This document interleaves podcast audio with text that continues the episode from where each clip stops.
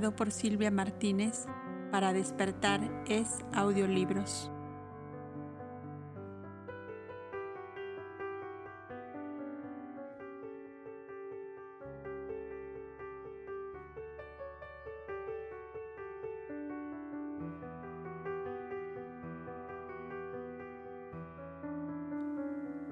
En las grutas del Carmelo.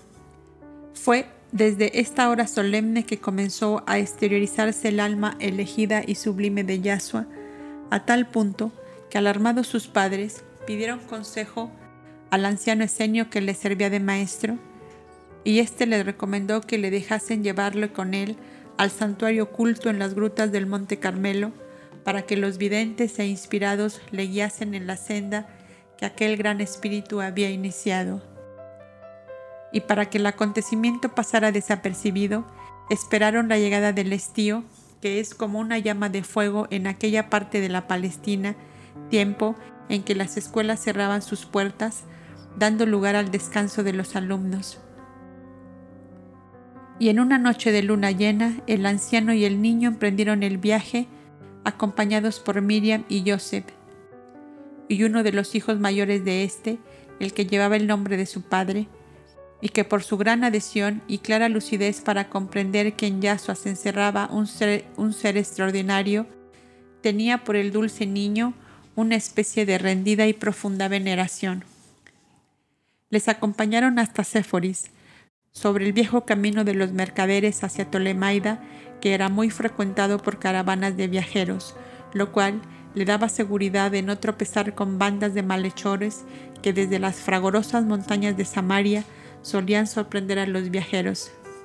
En Séforis ya les esperaban cabalgaduras, asnos amaestrados para escalar montañas, enviados por los solitarios que lo hacían de tanto en tanto en busca de provisiones, y que puestos de acuerdo anticipadamente, debía coincidir con la llegada del anciano y del niño Yasua. Era la primera vez que Miriam se separaba de su hijo y estaba desconsolada en extremo.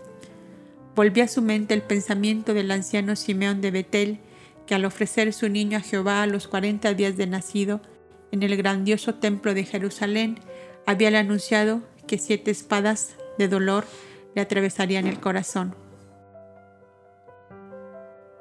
He aquí la primera, decía la joven y amante madre, apretándose el corazón con ambas manos y esforzándose por contener su llanto. Devolvédmelo pronto, por piedad, rogaba al anciano que se llevaba a los montes su tesoro, dejando huérfano y solo su corazón. Vendremos a Séforis con frecuencia para encontrar a vuestros enviados por provisiones, y así sabremos del niño, añadía Joseph, a quien el hondo desconsuelo de su esposa lo sacaba de quicio. Tenía yo razón de no ver con buenos ojos las rarezas de este hijo. Más valiera que como los otros hubiera sido capaz de empuñar la sierra y el martillo y no seguir el camino de los profetas, lo cual equivale a entregarse él mismo al martirio y a la muerte. Al decir Joseph estas palabras, sobró una rápida reacción en él y ordenó con gran energía, pero soy un imbécil, el padre del niño soy yo, y tengo derecho a mandar en él. Yasua, de vuelta a casa, y que no se vuelva a hablar más del profetismo y de visiones. ¿Por qué no has de seguir tú el camino de tus mayores? ¿Es deshonra acaso el trabajo de donde todos mis antepasados sacaron el pan con el sudor de su rostro? ¿Por qué ha de padecer tu madre esta tremenda angustia de que le arranquen de improviso a su hijo, quién sabe para cuánto tiempo? De vuelta a casa, he dicho, y no se hable más. Miriam estaba aterrada, pues nunca había visto hacia Joseph, aun conociéndole su carácter reservado y severo. El niño Yasua se había tomado de la diestra del anciano que esperaba ver calmarse la borrasca para hablar. Josuelín, como familiarmente llamaban al hijo de Joseph, que les acompañaba en el viaje, intervino para suavizar la actitud de su padre, en el cual tenía gran ascendiente. Padre, le dijo, creo que no hay razón para ponerte así cuando se trata de curar al niño que acaso no es rareza extravagante, sino una enfermedad lo que padece todos sabemos que los ancianos solitarios del Carmelo son grandes terapeutas ¿Y acaso nos devolverán a Yahshua completamente curado de esas visiones que le causan tristeza y melancolía? Para tenerla así toda la vida, es preferible este breve alejamiento en busca de su curación. ¿No lo crees tú así, padre? En parte tiene razón, contestó Joseph ya vacilante. Todos esperaban en silencio.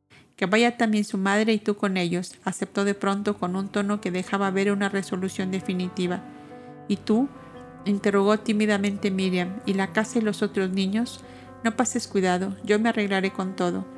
Ahora mismo de vuelta me llevo alguna de nuestras primas de Canaán para que nos haga de ama de casa hasta vuestro regreso. Entonces, andando y que cada sábado me encuentre tranquilo con un aviso vuestro de que todos estáis bien. Yasua se abrazó de su padre, al cual dijo con voz suplicante, ¿Me perdonarás todos los disgustos que estás pasando por mi causa? La severidad de Joseph se ablandó hasta las lágrimas y levantando al niño en sus robustos brazos, le besaba tiernamente mientras le decía, Sí, hijo mío, te perdono todo, aunque de nada eres culpable, pero aún no puedo entender por qué Jehová castiga mis culpas en ti y no en mí mismo, que lo merezco.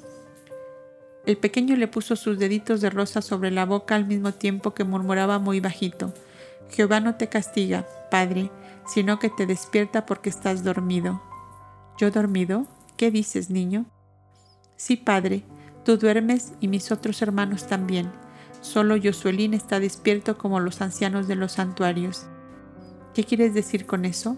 interrogó alarmado el padre, mirando al anciano para buscar de develar el misterio. Que Jehová me trajo a tu casa como un cántaro de agua para que todos beban, y tú, en vez de beberte, te enfadas porque esa, porque esa agua no te sirve para regar tus plantaciones. Jehová tiene agua para los huertos y agua para las bestias y agua para las almas de los hombres. Yo soy el cantarillo de Jehová para estos últimos. ¿Quieres beber, Padre, y no te enfadarás más conmigo?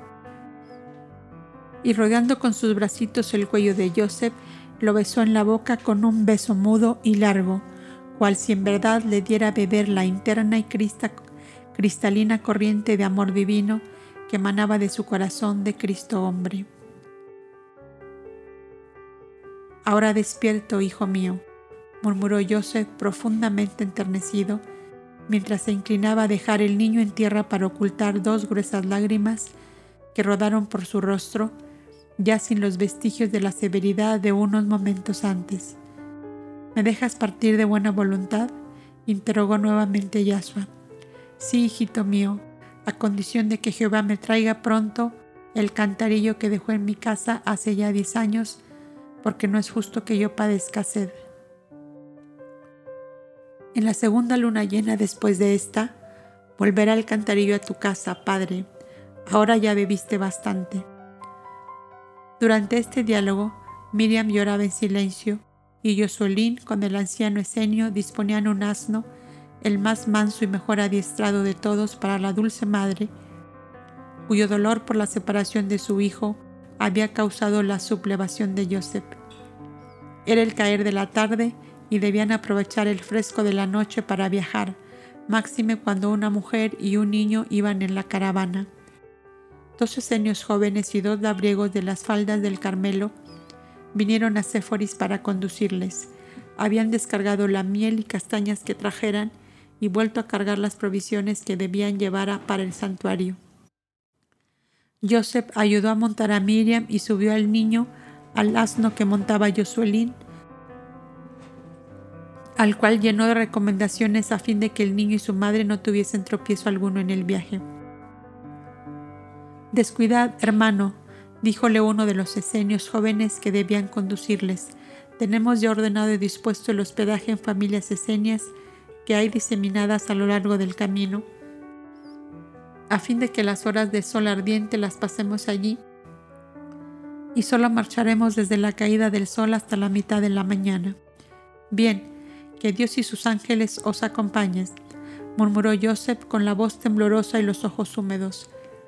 Cuando iniciaban la marcha se oyó también la vocecita del niño que decía a su padre, solo de pie, a las afueras de Séforis en la esplanada sombreada de palmeras, de donde arrancaba el camino de las caravanas. No vuelvas a dormir, Padre, porque Jehová desatará huracanes para despertarte. Joseph solo contestó con una señal de despedida y volvió a la posada para iniciar a su vez la marcha de regreso a Nazaret.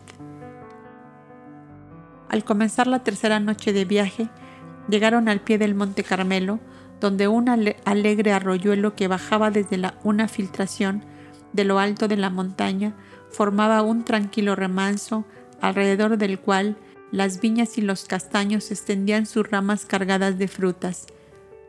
Era aquello un hermoso pórtico de follaje que daba entrada a uno de los senderos más accesibles por los que se podía subir hasta la gruta de Elías, en las, en las que se había construido el santuario consistente en muchas salas labradas en la roca viva y algunas de ellas recubiertas por dentro con grandes planchas de cedro. La entrada principal era necesario buscarla donde menos pudiera pensarse que se la encontraría, tal como ocurría con los santuarios del Cuarantana y del Hermón. Aquí era la choza de piedra y pieles de cabra de un viejo pastor que vivía solo con dos enormes perros y una majada de cabras, el que guardaba la entrada al célebre monte de los discípulos de Elías y Eliseo. Para el viajero conocedor de las viejas crónicas de los reyes de Israel, se levantarían como fantasmas del pasado los guerreros de Acab, enviados allí para llevar cautivo a Elías que se negaba a presentarse al soberano, que deseaba ver los estupendos prodigios que realizaba. Aquellas crónicas tenían relatos espeluznantes de las llamas de fuego llenas de dragones que envolvían al monte cada vez que los guerreros de Acab se acercaban a él. Muchos de ellos habían perecido, no devorados por los monstruos ni quemados por el fuego según decían, sino que el miedo y el terror que les impulsaban a huir no les daba tiempo a salvar los precipicios en los cuales cayeron, pues queriendo sorprender al profeta dormido procuraban llegar con las sombras de la noche. Uno de los esenios guías refería a los viajeros al llegar al sitio más notable en las viejas crónicas, los sucesos particulares que en ellos tuvieron lugar. La llegada a la choza del pastor la anunciaron los ladridos de los grandes perros que la acompañaban. Enseguida se vio un hachón de palmeras ardientes en el extremo de una vara que alguien entre las sombras levantaba a lo alto. Uno de los guías encendió también una pequeña antorcha que agitó tres veces en el aire y los perros callaron, y a poco el viejo pastor salió a recibirles. Todo lo rudo del personaje aquel desaparecía al entrar al patio que se abría como un vergelito de flores ante la choza, en cuya habitación principal, que era la sala del hogar, apareció una mesa con blanco mantel y con enormes fuentes de barro, llenas de castañas y tazones llenos de miel, cantarillos de leche fresca, queso de cabra y panecillos dorados al rescoldo. Madre, dijo el niño entrando, llevado de la mano por ella, parece que este anciano pastor adivinaba el hambre que yo traía, y sin más preámbulo se acercó a la rústica mesa, se sentó a ella y acercándose un tazón de miel la mezcló con la leche, se sirvió castañas y con suma tranquilidad empezó a comer. Hijo mío, espera que te sirvan, insinuó Miriam acercándose a su hijo. No puedo esperar, madre, respondió el niño. ¿No es esta la mesa de Elías profetas? Pues él, cuando tenía hambre, no esperaba que lo sirvieran, sino que tomaba, y cuando no la tenía, mandaba a sus águilas protegidas que le trajesen un pan para alimentarse. ¿No lo oíste, madre, en la sección de la escritura el sábado último en la sinagoga? Sí, hijo mío, pero tú no eres Elías. El niño miró a la madre e iba a contestarle, pero la entrada del anciano Esenio, su maestro, que le dio una mirada llena de inteligencia, le hizo comprender que debía callar. Todos celebraron alegremente el santo apetito del niño, a quien el viaje parecía haber favorecido en sumo grado. Pasada la cena, tío Jacobo, indicó uno de los esenios jóvenes dirigiéndose al viejo pastor, ¿Nos abriréis la puerta de entrada? ¿Pero cómo? interrogó vivamente el niño. ¿Acaso no estamos ya adentro? Estáis en la antesala de la vivienda de Elías el profeta, contestó con solemnidad el viejo pastor. pues si las castañas y la miel de adentro son tan buenas como las de la antesala, aquí debe, aquí debe vivirse muy bien, volvió a decir Yasua mientras continuaba comiendo. Hermanito, díjole Yosuelín, veo que te sienta el aire del monte Carmelo, pues comes y hablas que es maravilla. La casa de Elías profeta es energía y vida para mí. Oh, bien, bien, Yasua, no hablas como un niño sino como un hombre, sonrió uno de los esenios jóvenes. Cuando ya casi terminaban la frugal cena, sintióse un leve ruido como de un cerrojo que se corre, y esto en la obscura alcoba del pastor que comunicaba al rústico comedor. Miriam, sobresaltada, se apretó más al lado de su hijo y con sus grandes ojos interrogaba. No os alarméis, la apaciguó el viejo pastor. El servidor se, se os ha adelantado sin duda. Y levantando una candela de aceite que estaba sobre la mesa, se acercó al hueco que comunicaba con la alcoba. La luz dio de lleno sobre la blanca figura de un anciano que se acercaba apoyado en una vara de encina. Tardabais tanto que me adelanté, dijo sonriendo. La paz sea con vosotros. Y sus ojos llenos de bondad y de inteligencia buscaron alrededor de la mesa hasta encontrarse con la pequeña personita de Yasua, cuyos grandes ojos claros parecían devorarlo con la mirada. Se le acercó de inmediato y abrazándole tiernamente decía, en los siglos de los siglos no tuvo el Monte Carmelo la gloria de este día. Mi hijo está enfermo y viene a que le curéis, advirtió Miriam después de contestar al saludo que a ella le dirigiera el anciano. No paséis cuidado por él, que ya se curará perfectamente. El Monte Carmelo tiene aire de salud y de vida. Si habéis descansado, vamos que la noche avanza y allá nos esperan.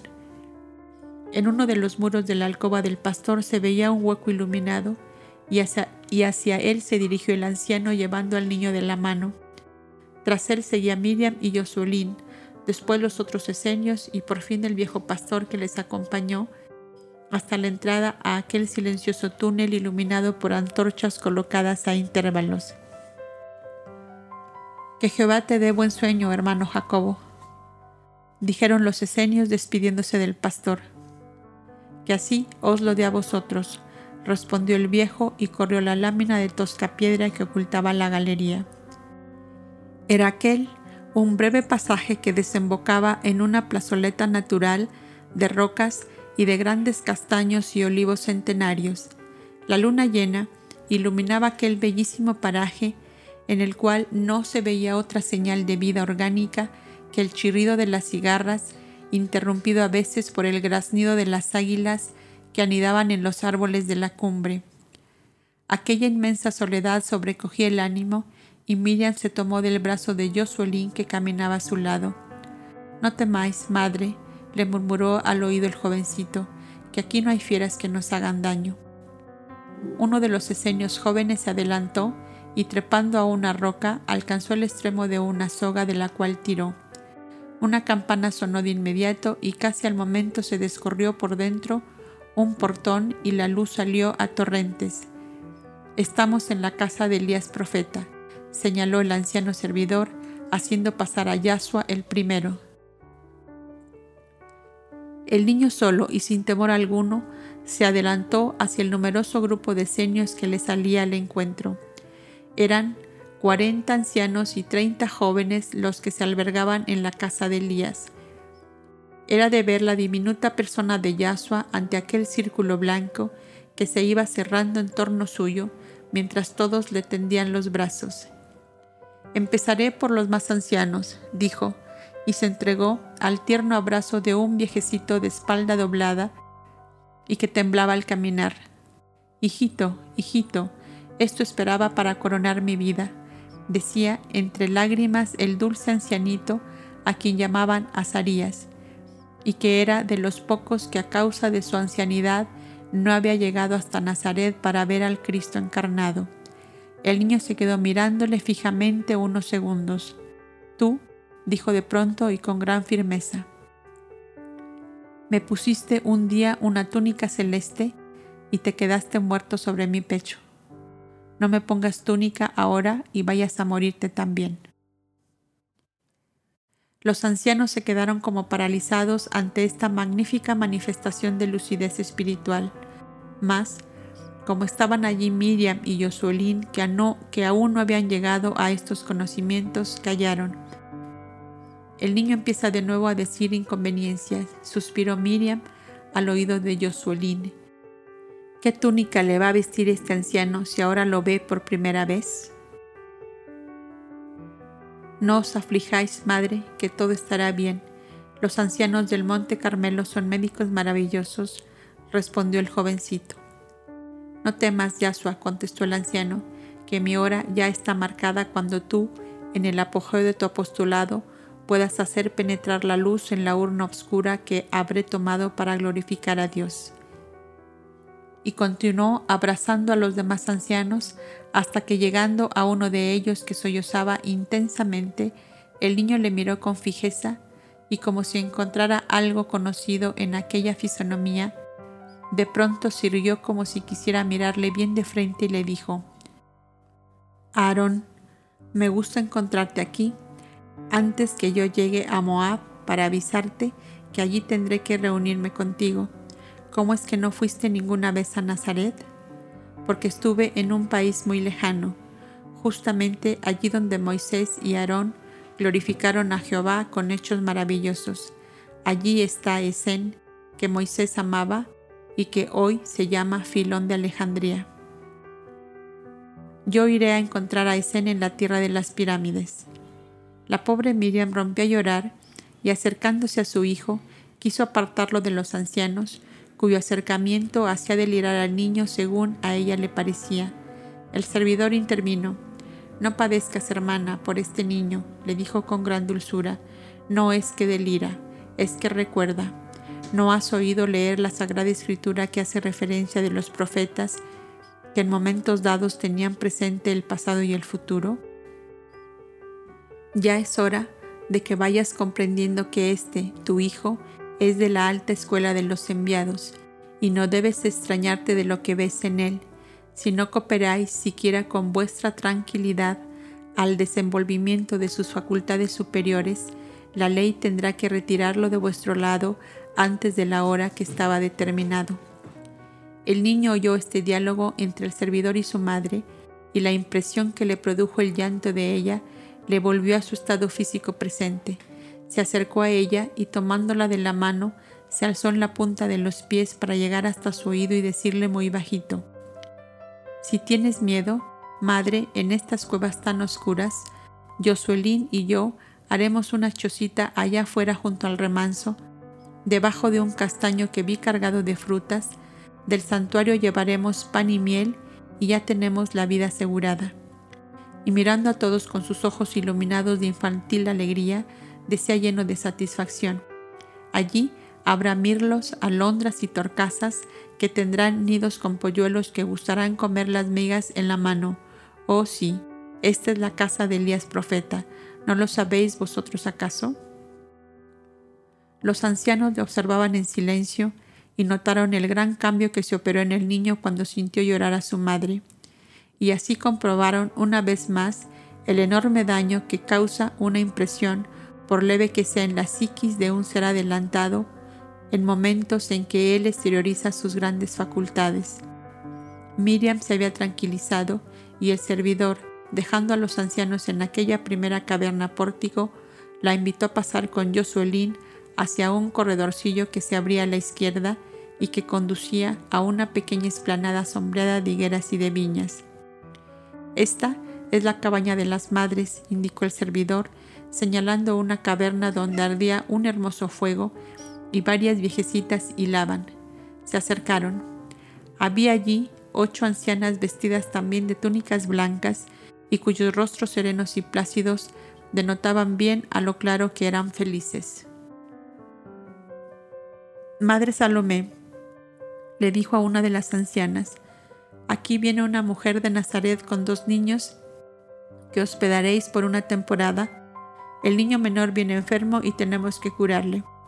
El niño Yasua dijo a Miriam, comerá y dormirá aquí a vuestro lado, mas durante las horas del día le tendremos nosotros hasta que notemos que está completamente curado Por lo demás, podéis estar aquí como en vuestra casa, que estas ancianas, aparte de ser esenias, son también madres de varios esenios de los que vivimos en el santuario, por lo cual ellas saben la importancia que tiene para nosotros el, cuidar esmeradamente a los huéspedes que aquí dejamos.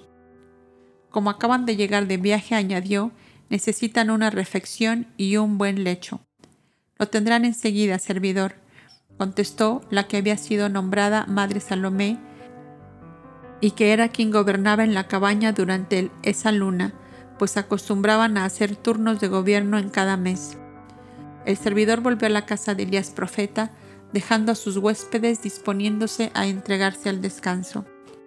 Veamos lo que ocurrió en el santuario encontró a sus compañeros de soledad haciendo entusiastas comentarios del niño Yashua, y como casi todos tenían grandemente desarrolladas las facultades superiores, cada cual podía dar una opinión acertada del estado psíquico del niño en aquellos momentos. Comprendieron desde luego que no estaba bien centralizado en su nueva personalidad, motivo por el cual fluctuaba entre las anteriores, sobre todo en las de Antulio, Abel y Moisés, que eran los que mayores adelantos acumularon en su yo superior. En su larga carrera mesiánica habían sido los tres grandes vuelos decisivos por estar vinculados a comienzos o terminaciones de ciclos o etapas gloriosas de nuevas civilizaciones. Comprendiendo asimismo que su misión de maestros del verbo niño consistía en ayudarlo a centralizarse en su personalidad de, Yahshua, y desligándole de las otras en las que vivía a intervalos. Sabían además que estaba próximo a encarnar el espíritu que fue madre de Antulio, el gran filósofo atlante, aquella incomparable o alquiria de cerro de oro que le había dado vida física y que tan cerca le acompañó en su vida espiritual de entonces. Elías profeta, discípulo de Ilcar, uno de aquellos cinco niños abandonados con que él fundó sus dáctilos en las grutas del Monte de las Abejas en la Ática prehistórica, después de varias encarnaciones en aquellos mismos parajes, cayó prisionero de los piratas de la Cretácea que le llevaron a dicha isla como médico en una espantosa epidemia que se había desarrollado. En mujeres humildes cretenses encarnaron con diferencia de meses o de pocos años Gaudes, Walquiria y varios otros dáctilos y cobdas de las viejas escuelas, entre ellos dos conocidos archiveros de los tiempos gloriosos del Monte de las Abejas y de Negada, Walker, archivero del Caspio, Eladios, archivero de Negada, el Atlas del Monte de las Abejas a la llegada de Abel, Adonai y Elisa, Senio y Nubia. Los dáctilos y los cobdas de la prehistoria habían pasado y eran solo un recuerdo glorioso estupendamente grande, de los cuales se conservaba memoria como de una epopeya legendaria, más fantástica que real, al parecer de la pigmea humanidad que solo vive de mezquinos ideales y de groseros deleites. Y he aquí que en la Cretácea, isla semisalvaje poblada de piratas y malhechores, colgaron su nido grandes águilas del pasado para limpiar de buitres y lagartijas aquella región en la que debía surgir también una nueva civilización. Era, acercándose ya a Fenicia y Siria, donde el Verbo de Dios realizaría su postrer encarnación mesiánica. Faltaban varios siglos aún, es verdad, mas no en uno ni en dos se operan las transformaciones para un hecho de tal magnitud en la historia de la humanidad. Era pues el Mediterráneo el escenario elegido para propender a un nuevo impulso que, preparase, que preparase las almas al grandioso acontecimiento que era la apoteosis del Verbo Divino en su misión de redentor de humanidades. Todo esto rememoraron los ancianos del Monte Carmelo a la llegada de Yahshua, niño todavía, y se dispusieron a sacar el mayor bien posible de este favorable acontecimiento. Empezarían pues su trabajo por la personalidad de Antulio, que era la más lejana de las tres que parecían revivir a cada instante en el verbo niño. Y cuando al día siguiente trajeron a Yasua entre ellos, ocurrieron los hechos que vamos a relatar. El santuario propiamente dicho era rústico y sencillo, era el que más tenía de la sencillez de los dáctilos y menos de la grandeza imponente de Moisés. Nacido éste y educado en la fastuosidad estupenda de los faraones del Nilo, cuya tendencia a lo monumental y ciclópeo son bien manifiestas, debió imponerse al pueblo materialista y utilitario que le serviría de instrumento para sus designios y así vióse obligado a ponerse a tono con él para mejor conducirle imponiéndose a sus debilidades y egoísmos. En el gran santuario de Moab era bien marcado el tinte mosaico, mientras en el Hermón, el Tabor y el Carmelo predominaba la modalidad de los dáctilos, no obstante ser la misma ciencia espiritual y los elevados conocimientos que les eran comunes. El santuario del Carmelo era la gran caverna de Elías profeta, al centro de una serie de pequeñas o grandes grutas que se abrían en las profundas gargantas de la montaña, cuyos pies lamía el Mediterráneo cuando deslizaba sus olas con mansedumbre o azotaba con furia salvaje cuando rugía embravecido. No se veía allí más que cinco grandes cirios colocados en basamentos de un trozo de roca. Recordaban los cinco niños con que Ilcar de Tepalcán había fundado su escuela. En memoria de este hecho, Tilo, o sea Elías, había comenzado también con cinco, de los cuales el primero había sido Eliseo, a quien Tilo llamó Petrioca, que en su lenguaje ático significaba hueco de piedra. Un estrado circular labrado en la misma roca y cubierto de pieles de cabra y el piso de un rústico tejido de fibra vegetal era todo el ornato de la casa de Elías profeta. En mesas o bancos hechos de troncos rústicamente pulimentados, se veían apilados libros de telas enceradas, tabletas de madera con inscripciones unidas unas a otras con largos cordeles como si fueran páginas hábilmente enlazadas para facilitar la lectura. Al centro había una roca blanca labrada en forma de copa, cuyos bordes llegaban a la altura del pecho a hombres de regular estatura. Dicha copa estaba siempre llena de agua y recordaba la copa en que la humanidad hizo beber la muerte física al más grande hombre de ciencia hasta entonces conocido, Antulio de Man Etel. Tal era el santuario del Monte Carmelo, donde entró el niño Yasua al día siguiente de su llegada. El incienso de Arabia que se quemaba en una pequeña cavidad de la roca que hacía de pebetero y el sonido apenas perceptible del salterio que parecía llorar en una suavísima melodía pronto hicieron su efecto en el sensitivo Yasua, que fue cayendo en un suave letargo entre el servidor y el ancianito aquel que abrazó y le reconoció apenas llegado. Todos evocaban a Antulio, pues se apareció Tilo, que como sabemos estaba estudiando en el santuario seño del Cuarantana y era un niño de once años, Johanán, llamado más tarde el Bautista. La paz sea con vosotros, les dijo, os aviso que el maestro vendrá más adelante, para lo cual, mientras Yasua duerme, daréis lectura a los relatos que sobre él escribió su madre, Valquiria, que como está próxima a encarnar, habita ya en los planos más próximos de la esfera astral de la Tierra, y ella misma os servirá de introductora y de guía en estos trabajos. Durante estas breves manifestaciones, el sensitivo que por la hipnosis sirvió de intermediario apareció envuelto en una suave bruma de oro de la cual emanaban como chispas de radiante fuego que iluminaban a intervalos la penumbra de la caverna. Al poco rato, uno de los esenios jóvenes cayó en hipnosis y una aura azulada suavísima difundió en el ambiente la dulzura extraterrestre de su vibración. Un rumor sordo como una brisa delicada surgió de todos los labios. Valquiria de Cerro de Oro. Sí, yo soy, repuso la voz temblorosa del intermediario, y al igual que en el remoto pasado, vengo a colaborar con vosotros en la obra gigantesca de la redención de la humanidad. Sé lo que queréis hacer y sé lo que me corresponde hacer y entonces se diseñó claramente la forma astral de la hermosa mujer que apartándose del cuerpo del sensitivo se acercó a Yasua dormido. Antulio, hijo mío, ven que entre todos tenemos que levantar la gloriosa personalidad de Yahshua en esta hora única en la historia de la humanidad en que su Mesías Salvador ha de inmolarse la postrera vez en el ara santa del amor inmortal. Del dormido cuerpo del niño se desprendió una nubecilla de oro pálido con ligeros celajes de un blanco de nieve resplandeciente que fue llenando poco a poco la inmensa caverna donde no había más claridad que la de cinco cirios.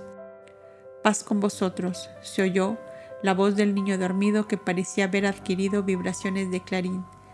desde este momento, dijo, anulo todos mis anteriores personalidades para solo vivir en toda su amplitud, energía y vigor la presente, en la cual, por ley eterna, deben quedar para siempre, todas refundidas, pues terminada está. Quedaré eternamente unido a mi ego, desapareciendo en absoluto toda dualidad. Entonces mi ego y yo no somos más que una sola, poderosa entidad que pasará a formar parte de la unidad divina en su infinita grandeza y soberana plenitud. Y aun cuando a veces en el futuro pudiera yo hacer uso de cualquiera de mis personalidades humanas en momentos determinados y con fines demostrativos de la inmutable verdad, dichas manifestaciones serán sólo por reflejo y nominal, nominales, pues terminada la vida de Yahshua, solo soy el Cristo luz, idea, verbo eterno, por incontables siglos, o sea, hasta que las últimas legiones de espíritus de esta tierra hayan entrado a las moradas de la luz y del conocimiento. Las fuertes correntadas de fuerzas inferiores que quisieron frustrar la victoria final del Mesías, porque ella marca el comienzo de su derrota sobre este planeta, han coadyuvado para producir la descentralización de la personalidad de Yahshua, buscando de hacerle revivir en pasadas edades, lo cual produciría poco a poco un desequilibrio entre la mente y el cerebro entre las facultades del alma y el espíritu, cuyas potencias quedarían reducidas a vibraciones sin coordinación posible. Amigos y compañeros míos de ayer y de hoy, de edades lejanas y de edades nuevas, adelante. Y Yahshua, que surge entre vosotros como un renuevo de palmera a la lid gloriosa de su apoteosis como Mesías, se fortificará vuestro contacto en su memoria, en su entendimiento y en su voluntad paz, esperanza y amor a los hombres de buena voluntad. La bruma de oro pálido se fue tornando blanca por completo hasta confundirse con las débiles espirales de humo de incienso que perfumaba la caverna.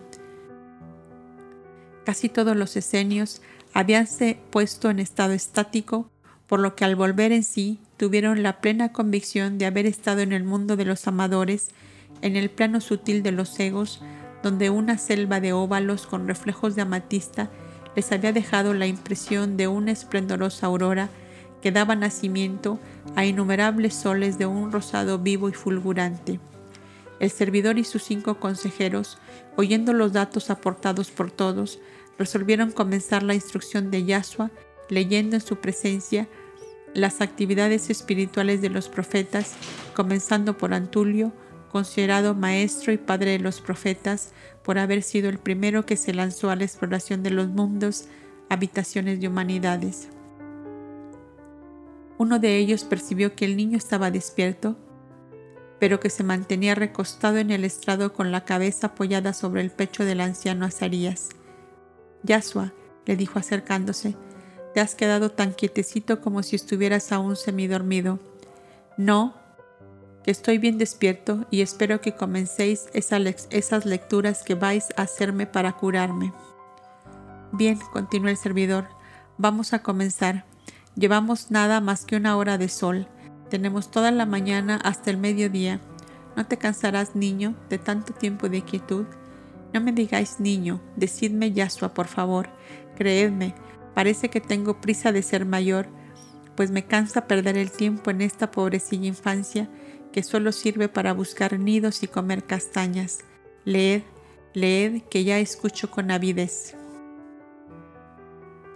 El niño se acomodó como para resistir un largo tiempo sin moverse, apoyado sobre grandes cojines de paja de trigo forrados de lino. que las ancianas de la cabaña fabricaban para almohadas de los solitarios. Los hermanos lectores que están de turno, ordenó el servidor, preparen sus libros en forma de, de que no haya interrupciones. Escucharemos la escritura conservada por Tilo, que relata las exploraciones espirituales y las principales visiones de Antulio, recopiladas y escritas por su madre Valquiria de Cerro de Oro y traducidas por nuestros padres Elías y Eliseo a la lengua fenicia. Estos relatos de las exploraciones extraterrestres del profeta Atlante solo interesan a los que anhelan conocer ese mundo que encuentra el alma humana después de la muerte. Un extraño joven se acercó con una rústica banqueta a la puerta de la caverna, cuya cortina de juncos fue descorrida para que penetrase de lleno la luz de un hermoso día de estío, y comenzó la lectura. El maestro Antulio describe la creación de la nebulosa que dio origen a la formación de nuestro sistema planetario. El absoluto o gran todo es energía, es luz y es amor, tres eternas potencialidades residentes en siete fuerzas inteligentes y vivas llamadas fuegos magnos, que son las que determinan lugar, época y forma a las creaciones que luego realiza la esplendorosa legión de inteligencias superiores, que la divina ciencia de Dios y de las almas llama antorchas vivas, cuyo número es tanto como 70 multiplicado por 7. En una edad que por ser extraordinariamente lejana no se puede fijar con precisión, aunque podría calcularse aproximadamente en 70 mil millones de siglos, los fuegos magnos impulsaron a las antorchas vivas hacia el vacío más cercano en el infinito piélago azul, donde la sustancia etérica estaba ya en condiciones de ser fecundada por la energía eterna. La idea surgió como un relámpago al mismo tiempo en aquellas inteligencias ultrapoderosas, diciendo como en una sola voz, vibración o sonido, una nueva espiral debe llenar este vacío de los cielos. El absoluto ha llenado de energía nuestro cántaro hasta el borde. Vaciémoslo aquí y que mundos nuevos surjan de su poder infinito y de su eterno amor. Los fuegos magnos, que son siete, están dispuestos así. Cuatro representan al principio activo o masculino y tres el principio pasivo o femenino. La cooperación de ambos principios es indispensable en toda creación y teniendo como auxiliares a la legión de antorchas vivas, divididas por mitad en principio activo y pasivo, inyectaron el fecundo germen en el seno materno, el éter y una ígnea burbuja como un botón de fuego se plasmó en el fondo oscuro del vacío, por el cual se fue diseñando levemente la nueva espiral en graciosas curvas que se iban dilatando paulatinamente hasta ocupar una enorme extensión.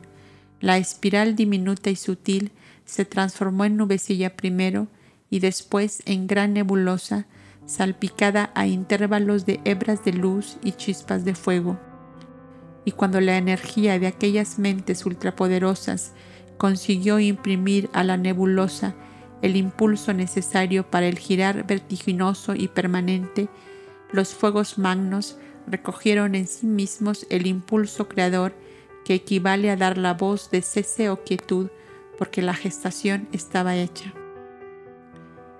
Y ella sola seguirá su proceso evolutivo en el largo y pesado correr de las edades fue pues el éter, cargado de fuerzas vivas, la primera madre de nuestro sistema planetario, como lo es de todos los sistemas estelares que forman los incontables universos del espacio infinito.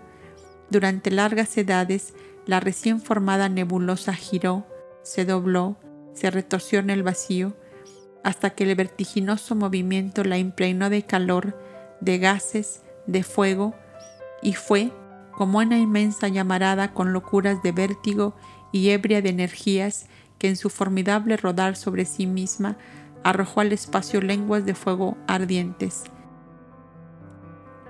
burbujas de gases inflamables que a su vez corrían girando como enloquecidos, cual si buscaran reunirse en grandes masas incandescentes, formando un laberinto de globos de fuego hasta que la gran masa central venció en la loca vorágine a las más pequeñas que comenzaron a rodar en torno de aquella, obligadas por las ineludibles leyes de la atracción. Inmensas edades pasaron para llegar a diseñarse nítidamente los planetas mayores, planetoides, satélites y asteroides que a millares intercalan entre las órbitas de aquellos, siguiéndolos a veces como cortes de honor de las grandes estrellas, cuya fuerza de atracción les arrastra irresistiblemente a rodar conjuntamente con ellas en el inmenso océano azul. Nuevas edades imprecisas por su misma inmensidad caminan sin apresuramiento, que no hay prisa en la eternidad hasta que aquellos vertiginosos movimientos se van haciendo más lentos y los globos van apartándose lentamente unos de otros a inconmensurables distancias, todo lo cual coopera al enfriamiento y solidificación de aquellas materias gaseosas e inflamadas que pasan a convertirse en rocas de lava húmedas de vapor incesante producidos por los globos incandescentes aún. La enorme acumulación de vapores da lugar a la formación de corrientes de agua, lluvias tormentosas cargadas de electricidad que invaden poco a poco los globos en formación.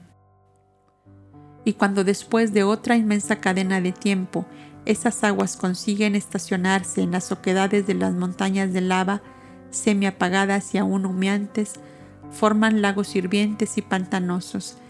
En esa agua cálida y estancada, en huecos y honduras, se reúnen a millones átomos y moléculas vivas y comienzan a crecer y unirse unas a otras como en informes burbujas, dando con tal himeneo lugar a la formación de células vivas, aunque imperceptibles. Esas células se agrupan, se estrechan, se buscan por la ley de atracción y en esas aguas pantanosas se forman principios de larvas como gusanillos de goma semilíquida, más densa después, hasta formar diminutas lengüetas de movimientos casi imperceptibles a simple vista, origen primero de la vida en todos los planetas de todos los universos. Es pues el agua la segunda madre en la vida universal. Aquellos pantanos cálidos fueron ensanchándose con nuevas corrientes de vapores disueltos en lluvias, las larvas agrandándose y reproduciéndose por aproximación y a la vez segregando sedimentos y escorias llenos de células vivas que a su vez se difundieron en infinitas y variadas formas de vida semi-vegetal y semi-animal, o sea, principios de algas, esponjas y corales. Nuevas edades de incontables siglos pasaron hasta que las corrientes de agua pantanosas invadieron las partes rocosas de los planetas y esas vidas embrionarias adheridas al lodo que bañaba las rocas fueron asimilándose con grandes esfuerzos al nuevo medio en que debían desenvolverse. La vida pasaba pues del agua a la tierra, que es la tercera madre de la vida universal. La gestación formidable estaba realizada. Las primeras células vivas se agitaron formando larvas o gusanos en las aguas pantanosas y en las rocas de lava humedecidas por ellas. En ambos elementos, agua y tierra, se perpetuará la vida desde la larva del insecto, lombrices de agua y lombrices de tierra, primitivos antepasados de los grandes monstruos marinos y de los enormes reptiles, primeros habitantes de los globos que un día serán el palacio de cristal y oro del ser inteligente, que se negará sin duda a reconocer como progenitores a aquellos ínfimos y repugnantes principios. Manifestada ya la vida sobre la faz de la tierra, la evolución ascendente de las especies inferiores a las superiores es fácilmente comprensible, descontando desde luego millones de años necesarios a cada transformación. Diez mil millones de siglos aproximadamente ha necesitado este planeta para llegar a sustentar vidas y humanidades como las que vemos en la actualidad. Tal es la primera etapa de la sabiduría de Antulio, trasladada a la antigua Cretácea desde el monte de las abejas del Ática prehistórica por Tilo, discípulo de Ilcar II, príncipe de Tapalquén, primer notario que fue del maestro Antulio.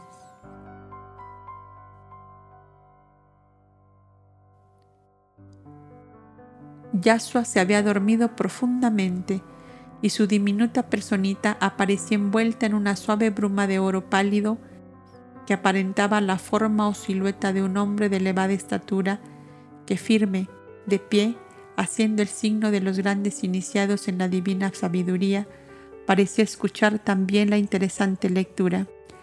Los clarividentes le comenzaron a ver desde el principio y apenas el niño cayó al estado de sueño y la vieron a sí mismo desintegrarse luego que éste se despertó. Me he dormido, dijo Yasuo al abrir sus ojos, y he soñado algo que se parece al primer capítulo del Génesis, pero tan terrible y espantoso como si todo el universo estuviera en convulsión pero felizmente veo que aquí no pasó nada y que todos estáis tranquilos. ¿Cómo se explica esto? Yasua, díjole el servidor, aunque tus años de vida física son pocos, tu edad espiritual es inmensamente grande y debes saber que, en tu sueño, has asistido nuevamente a la formidable gestación de este sistema planetario. ¿Y por qué habéis dicho nuevamente? ¿Acaso asistí otra vez? Sí, dos veces antes de ahora, o sea, en la vida de Antulio y en la de Moisés, pero de esto hablaremos más adelante. Ahora lo que queremos de ti es que pongas toda tu voluntad en dominar esas impresiones de tu pasado lejano, para no dejarlas traslucir de los profanos. ¿Comprendes? Cuando te viene el impulso de decir esas palabras que Jehová te dice, según has manifestado, deberás tener la fuerza de voluntad de callarlas ante personas incapaces de comprenderte para evitar que te tomen por un desequilibrado o un enfermo. Solamente ante nosotros puedes dejar desahogar libremente tus impulsos internos y decir todo cuanto te venga a la mente, y es entonces que te iremos explicando el oculto sentido y significado de eso mismo que dices. ¿Ni aun ante mi madre he de hablar con libertad? preguntó el niño mirando a todos los que le rodeaban. Ni aun ante ella, que aunque es seña como tu padre, aún no han llegado al grado segundo, que es donde comienza la divina sabiduría a explicar el porqué de todas las cosas. Con Yosolín puedes desahogarte algo, pues aunque es un jovenzuelo todavía, su espíritu es de larga edad. Este diálogo fue interrumpido por uno de los esenios que dijo, Está al descubierto el segundo libro sagrado que en la traducción de nuestro padre Elías dice así. Prosternada mi alma ante el Altísimo, pedía luz para conocerse a sí misma, toda vez que en determinados momentos la siento agitarse como ave cautiva que busca tender el vuelo. Yo, hombre de la tierra, ¿Qué soy? ¿Cómo soy? La luz eterna se hizo en mí y vi claramente lo que es el ser humano encarnado en la tierra. Pude comprender que son tres los principios que lo constituyen. Primero, materia densa o cuerpo físico. Segundo, cuerpo mental o intermediario. Tercero, principio espiritual o ego que es el yo propiamente dicho. Hago la descripción de los tres componentes o principios tal como me fueron mostrados en la interior claridad que recibí. La materia densa o cuerpo físico que todos vemos y palpamos forma por sí sola una complicada maquinaria que han sido necesarias distintas ramas de la ciencia para estudiarla y comprenderla, y no es sobre ella que tratará este relato con más amplitud puesto que el cuerpo orgánico del hombre ha sido y es estudiado y conocido por los sabios que se han dedicado a la anatomía. Únicamente diré que el cuerpo físico del hombre está envuelto en un aura o irradiación de sustancia etérea o astral en cuya composición participan los cuatro elementos del globo terrestre, aire, fuego, agua, tierra. Posee también el fluido vital o fuego circulatorio que recorre vertiginosamente todo el cuerpo físico, que es el aura de la sangre, de color rosado más vivo o más pálido, según la sangre sea más o menos pura y fuerte. Tiene además la irradiación o aura particular del cerebro y de la médula espinal, prolongación de aquel, a la que se denomina fluido etéreo nervioso. Todos estos componentes forman conjuntamente con la materia el cuerpo físico del hombre.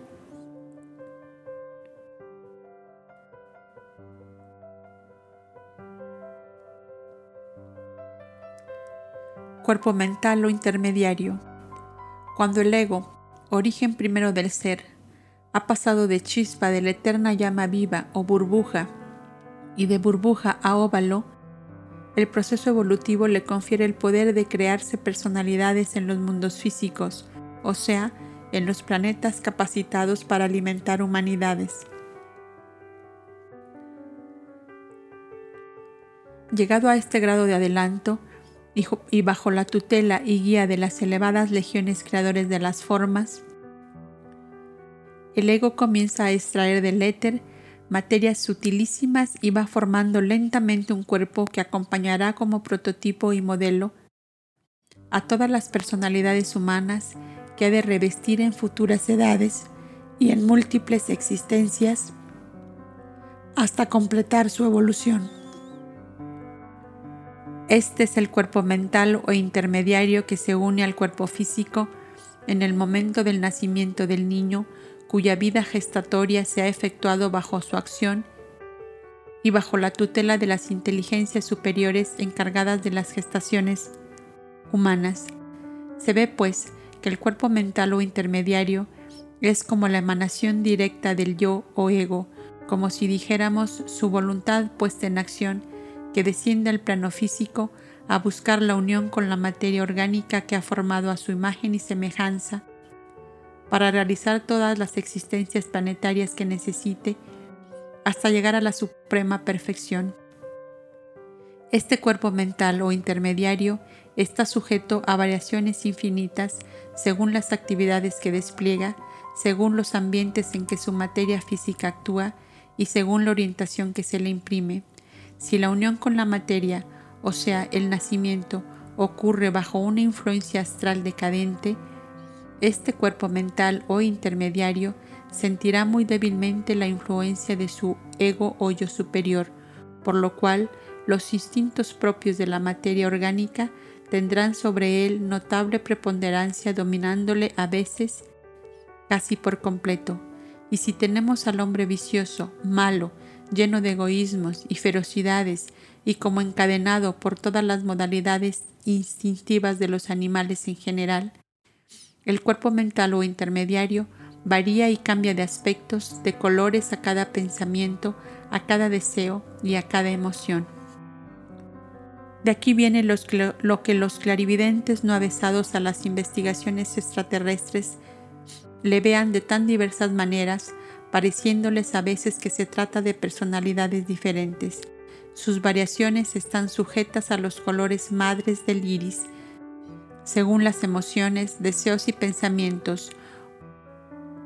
Un intenso anhelo hacia la divinidad le revestirá como de un ropaje sutil oro pálido, un profundo sentimiento amoroso de un suavísimo tinte rosado, un ansioso pensamiento o deseo de un conocimiento elevado le revestirá de una sutilísima vestidura azul turquí resplandeciente, la melancolía o tristeza según los grados de intensidad que tenga, le llevará desde el violeta pálido al oscuro y desde el gris al negro. Un pensamiento de odio y de crimen le teñirá de cárdeno, gangrena y negro lodo. El deseo vivo de fecundidad y de verse reproducido en hijos le envolverá en una bruma verde pálido o más vivo según la intensidad de su deseo. El ego o yo superior es el más simple de los componentes del ser humano perfecto nace de la eterna energía que es luz y amor, como un pequeño foco luminoso que encierra en germen todos los poderes y fuerzas de la eterna potencia creadora que le dio vida. Y apenas nacido, empieza a acumular en torno suyo sustancias cósmicas sutilísimas que le forman su aura propio. Que es su envoltura o cuerpo. Cuando ha conseguido formarse a perfección esta aura, crea, como ya dije, el prototipo o modelo para sus múltiples existencias planetarias en la especie humana. Es, en tal momento, cuando luego el ego como entidad comienza a desarrollar su voluntad y libre albedrío, y lentamente va adquiriendo conciencia de su ser y de sus responsabilidades y poderes. Cuando el ego, bajo la tutela de las inteligencias creadoras de las formas, ha logrado dar estructura perfecta a su prototipo, entonces lo emite como un haz de rayos o reflejos de su voluntad hacia el plano físico en que debe actuar, que siempre es un planeta que comienza a recibir humanidades en estado primitivo. Tal es la definición del hombre encarnado en la tierra, conforme a la clarividencia recibida del mundo espiritual por el gran maestro Antulio, que recogieron sus discípulos y lo han conservado y transmitido oralmente o por escrito a sus continuadores a través de largas edades y de innumerables contingencias. Tal expresa la traducción que de la lengua cretense o ática prehistórica hicieron nuestros padres Elías y Eliseo profetas del Altísimo.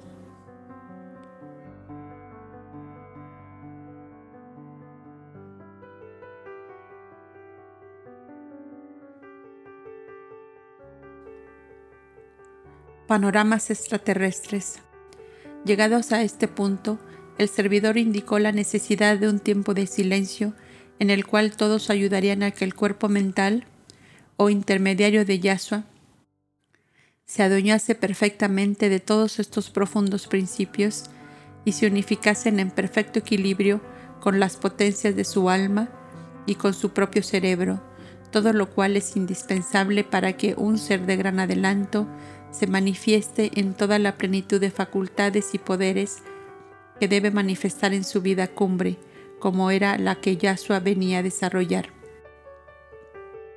La concentración mental profunda produjo en casi todos ese sutilísimo estado espiritual que llamamos éxtasis, desdoblamiento o transporte, y ocurrió lo que por lógica debió ocurrir, o sea, que la interna visión de los estáticos se plasmó primeramente en el éter y casi de inmediato en la esfera astral, con reflejos vagos y sutiles en la propia atmósfera que envolvía sus cuerpos físicos, que tal es el proceso seguido para que se produzcan todas esas manifestaciones supranormales en el plano físico.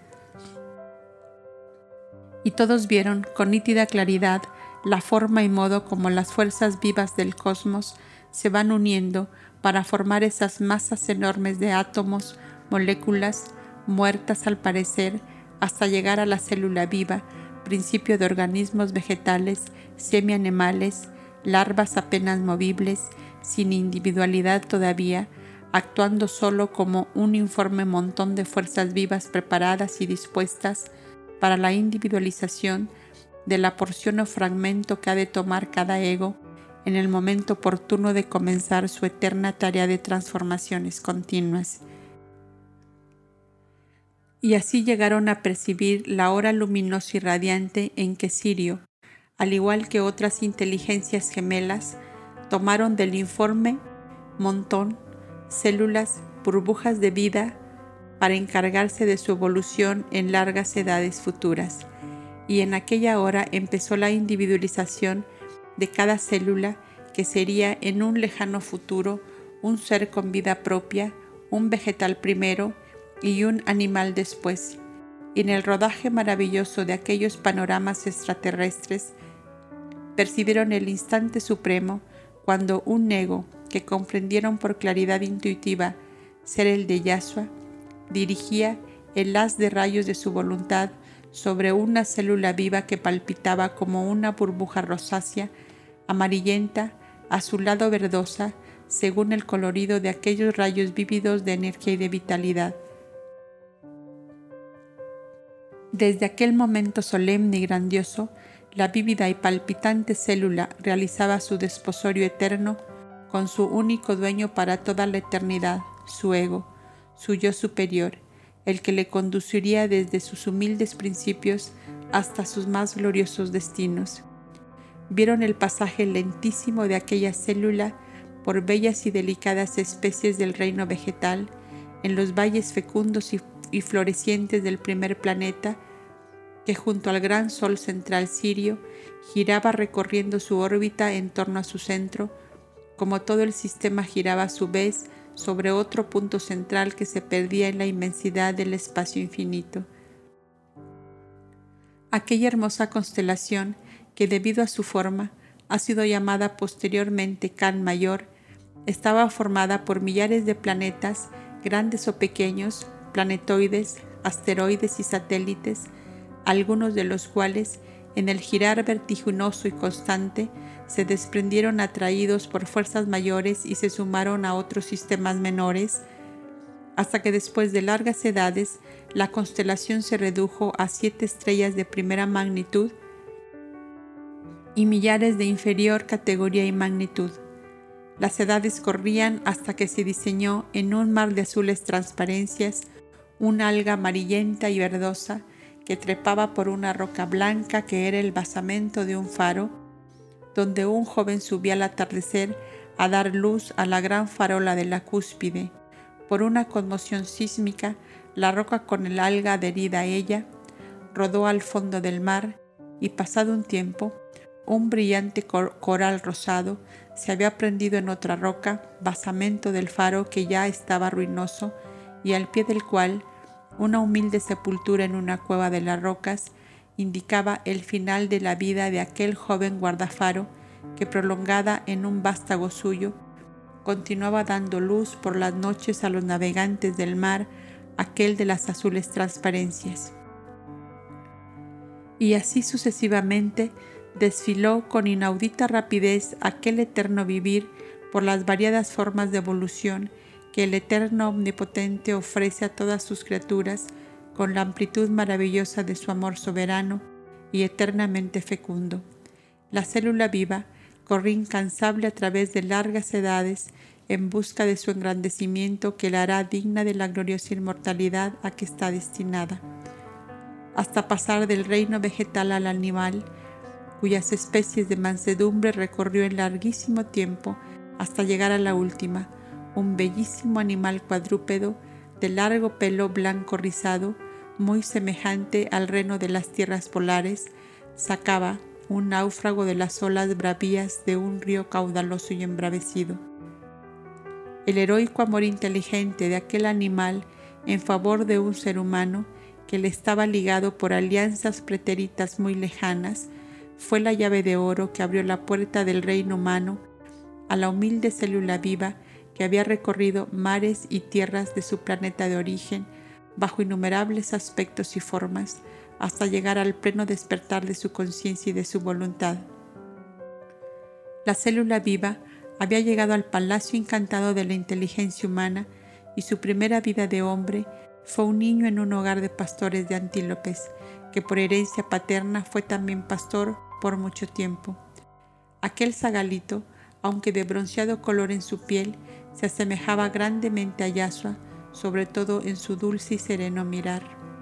Al llegar a este punto culminante, todos los esenios cayeron de rodillas con el rostro prosternado en tierra, adorando la suprema energía creadora, que sin más elementos que el tiempo, así transformaba las cosas inanimadas hasta convertirlas en imagen palpitante y viva de sí misma.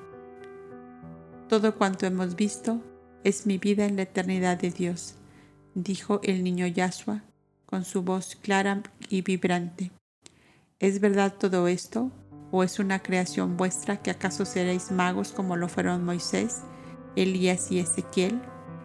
Yahshua, dijo el servidor, todos los hombres tenemos parecida historia y es bueno que no olvidéis jamás lo que has visto, para que sepas bien relacionarlo con tu actual misión de instructor y salvador de esta humanidad. Al día siguiente, a la misma hora, el trabajo espiritual de los solitarios continuó en forma igual y el esenio lector leyó lo siguiente. El maestro Antulio explicó a sus discípulos cómo se había presentado a su clara visión la escala inmediata superior al hombre, o sea, los guardianes, que son inteligencias de una avanzada evolución y que por su naturaleza propia pueden actuar más en el plano físico, ya en colectividad o legiones o ya individualmente. Son los que en el sefirot de la ciencia oculta más remota se denominan legiones del reino, a causa de ser los más numerosos. Otras escuelas de divina sabiduría los denominan hierofantes, bodhisattvas y profetas. Yo les doy el nombre de guardianes, en razón de las tareas y misiones que les he visto desempeñar con más preferencia. Toda obra de bien y de justicia está defendida por estas inteligencias de gran pureza y lucidez. Encarnan con bastante frecuencia en las humanidades de los planos físicos iguales que esta tierra, y cuando están en la materia se les puede reconocer por la lucidez que tienen para discernir lo bueno de lo malo, lo acertado de lo equivocado, lo verdadero de lo falso. Todo ser que encarna con misiones espirituales de importancia tiene uno o varios guardianes que lo ayudan a encaminarse hacia el cumplimiento de su misión. A veces, desde el plano espiritual o esfera astral, pueden tomar formas materiales y hacerse visibles a los seres encarnados cuando grandes causas de bien común así lo reclaman. En tal caso, se hallan todos los relatos de apariciones de inteligencias luminosas a seres encarnados en momentos o circunstancias que reclamaban una asistencia especial, y las escrituras sagradas de las más remotas escuelas de conocimiento divino relatan innumerables apariciones de esta naturaleza. Los guardianes, que representan siempre ese algo superior que llamamos providencia, que acude a salvar una necesidad imprescindible o evitar una catástrofe que no esté en la ley, son los depositarios del secreto de las vidas que comienzan y de las que terminan. O sea, que ellos saben cuándo, cómo y dónde debe empezar una vida y cuándo, cómo y dónde ha de terminar. Pero como esto está en la ley, la conveniencia de que los encarnados ignoren en general tales secretos, estos elevados espíritus los guardan con austera severidad. Son ellos, pues, los guardianes del gran libro de la vida y de la muerte, y solo por causas graves y justas se permiten revelar a determinados seres cosas que atañen a los secretos que la eterna sabiduría les ha confiado.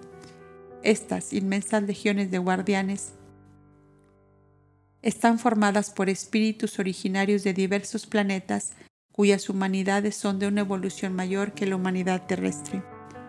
Cuando encarnan, realizan de ordinario vidas breves, salvo casos en que causas poderosas le retienen más tiempo en el plano físico en que actúan. Cerca de mí, por superior mandato, tengo encarnados dos espíritus guardianes, Ilkar de Tapalquén, mi primer discípulo, y Valquiria, mi amadísima madre, y entre ambos forman el aura de protección que me es necesaria para desenvolver mi vida terrestre. Estos guardianes están repartidos en siete grandes divisiones o legiones, cada una de las cuales obedece a un superior inmediato, el cual lleva la denominación de guion, o sea, indicador, que tal es el significado de aquel nombre, los cuales siete guiones reciben las órdenes del Mesías instructor correspondiente. Cada legión lleva el nombre de uno de los siete colores del iris, oro, azul, escarlata, esmeralda, violeta, turquí y blanco. Sus características más destacadas son el amor suave y dulce, manifestado con fuerza de persuasión, y una gran firmeza y perseverancia para llevar a feliz término sus obras de bien y de justicia. Toda belleza les atrae y toda ruindad les repugna y asquea encarnan con preferencia en los planos físicos en civilizaciones espirituales elevadas y poco en las épocas de decadencia. Ordinariamente los hay en proporción de uno por mil en aquellos parajes del planeta donde con más frecuencia se realizan obras de ayuda social que tiendan a la elevación de la humanidad. La falta de armonía y la frivolidad en que viven de ordinario los matrimonios son el impedimento para que estos espíritus se encarnen en mayor número. A veces sucede que toman materia y el ambiente terrestre les resulta tan asfixiante y pesado que les produce alteraciones orgánicas invencibles y vuelven al espacio sin haber podido realizar su cometido. La mayoría de las inteligencias purificadas, que forman las filas gloriosas por su abnegación de holocausto perpetuo, llamados sirios de la piedad, salen de estas inmensas legiones llamadas guardianes, que son la primera evolución superior a que llegue el habitante de los planos físicos destinados por la eterna ley de la procreación. Arcángeles siguen en la grandiosa escala evolutiva de las inteligencias, las que forman otra inmensa legión que el divino conocimiento llama muralla de diamantes. Son inteligencias que han desarrollado con frecuencia grandes poderes, fuerza y energía que ponen al servicio de los elevados y ocultos designios del eterno poder. Son siete categorías diferentes y cada cual tiene su actuación propia. Vigías, potenciales, heraldos, columnas, aquilones, saetas y rayos. Están dirigidos por siete jerarcas que obedecen a la idea del Mesías correspondiente al planeta en que actúan. En mis clarividencias se me han presentado vestidos de túnica corta, color plata y azul, con alas luminosas de una suave irradiación purpúrea y con dos largas llamas de fuego semejantes a espadas de una fulguración que deslumbra y que arrancan de las palmas de sus manos abiertas. Yo percibía su acercamiento como un agradable calor que es a la vez vibración, energía y poder. Todos ellos pueden encarnar en planos similares a la Tierra y en la Tierra misma, a excepción de los saetas y los rayos, cuyas poderosas vibraciones no las resistiría un organismo físico terrestre. Sus poderes dominan corrientes magnéticas poderosas y, electroradiantes y pueden desintegrar cuerpos inanimados y trasladar a distancia cuerpos animados y dispersar como polvo los átomos y reunirlos nuevamente si tal es su voluntad. Encarnados, tienen la fuerza de sugestión necesaria para hacerse amar hasta el delirio con fines de bien y de justicia sin que intervenga para nada la potencia sexual cuando se trata de seres de sexo diferente. Pueden paralizar el proceso ordinario de cualquier enfermedad de los organismos físicos cuando la vida de, determinados seres debe ser prolongada por causas de gran importancia y pueden asimismo acelerar o retrasar nacimientos por evitar influencias astrológicas adversas a la misión que traen a la vida seres de evolución avanzada y de cuya actuación dependerá el adelanto o retraso de grandes porciones de la humanidad. Su fuerza predominante se desprende del iris de sus ojos y de los extremos de los dedos de sus manos. Una de estas grandes y fuertes inteligencias presidió mi nacimiento, que se realizó una luna antes del tiempo normal, con lo cual se consiguió que se realizara bajo la influencia de Júpiter y Venus, que convenían a la tarea marcada por mi ley para esta hora de mi viaje eterno. Era un heraldo que obedecía a Elohim, uno de mis actuales guías, y le debo en gran parte el fácil desenvolvimiento de mi misión actual. Ordinariamente, despliegan sus formidables actividades en las esferas astrales de mundos elevados, pues casi siempre son los encargados de preparar los caminos y despejar descollos los acercamientos de larga o corta duración de los Mesías, enviados a los planos en que por designios superiores deben actuar. Son también los custodios de los archivos de la luz eterna desde los comienzos de la creación de las nebulosas y de los sistemas planetarios, y siendo ellos la avanzada de las inteligencias que dirigen la transformación de globos y humanidades, que no responden ya a la marcha armónica marcada por la ineludible ley de la evolución, presiden los grandes cataclismos siderales en que planetas apagados y sin fuerzas de atracción y de cohesión se precipitan por el vacío como una piedra lanzada al ocaso, sin ruta determinada y con velocidades espantosas produciendo enormes catástrofes que estas fuertes inteligencias hacen de utilidad para humanidades y mundos que han llegado a su época de transformación.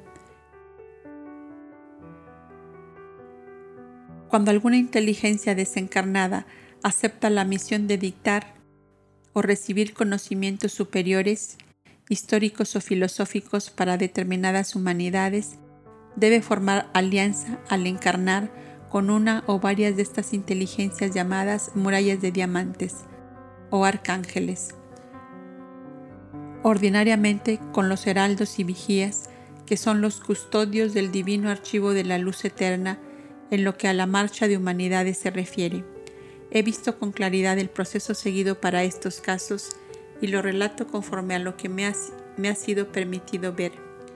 Figuraos un inconmensurable recinto con muchas entradas, todas ellas cubiertas con radiantes velos fluídicos de tan variados colores y matices que el observador cree que son azules y luego se tornan oro o amatista o esmeralda o púrpura vivo, como si tales cambiantes vinieran de lejanos focos luminosos que no puede precisar dónde están situados, y todo esto se, debe a los pensamientos evocadores que desde todos los mundos llegan a estas puertas veladas en demanda de conocimiento y de verdad.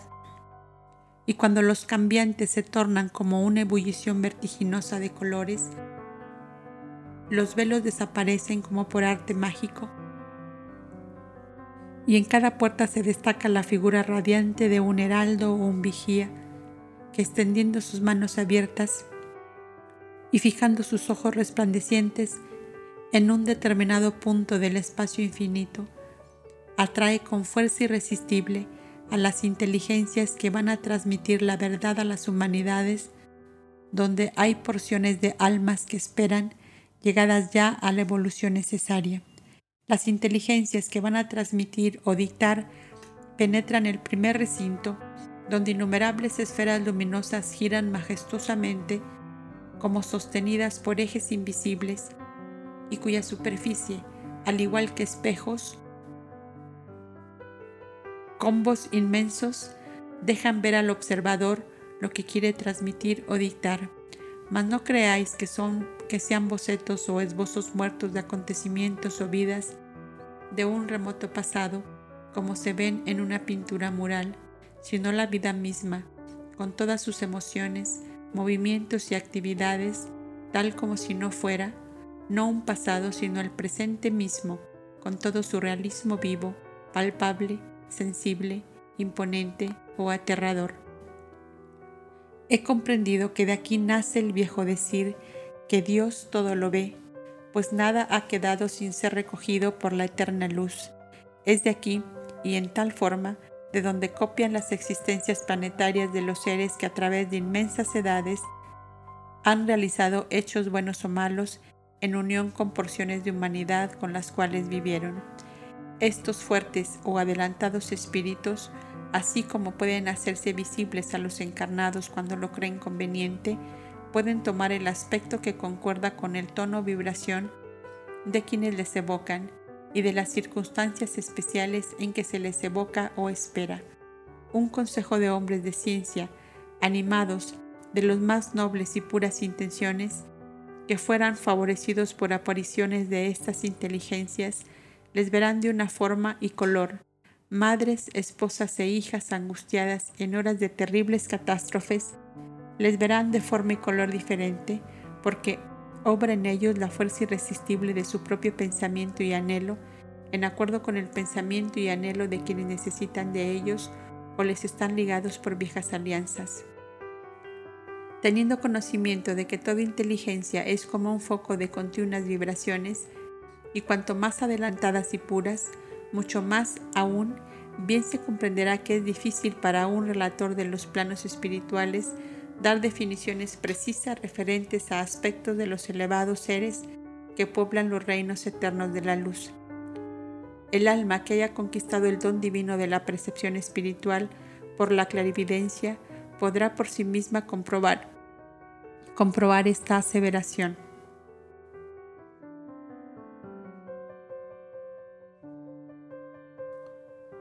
Esplendores y victorias. Estos purísimos seres forman la escala inmediata superior a la muralla de diamantes. Algunas antiquísimas escuelas de divina sabiduría les han llamado los habitantes de la ola. Tal designación se debe a que siempre se les ve con los pies como sumergidos en una formidable ola o corriente de energía viva, de cambiantes colores y tonalidades, que avanza hacia el observador con tal potencialidad que parece avasallarlo e inundarlo todo. Y cuando ha llegado hasta él, solo siente la suavísima caricia de las radiaciones de la formidable ola que lo traspasa y lo penetra, sin hacerle daño alguno, antes bien produciéndole una suavidad divina tan intensa que hasta le hace perder la noción de su existencia, y se crea a sí mismo una explosión de luz y de dicha. Es a esto a lo que algunas escuelas han llamado tercer cielo o el tercer reino. Y si no es con poderosa ayuda de guías experimentados, la subida a este esplendoroso lugar les ha costado la vida, pues no han podido entrar en su materia abandonada por más tiempo del que permite la ley de los organismos físicos.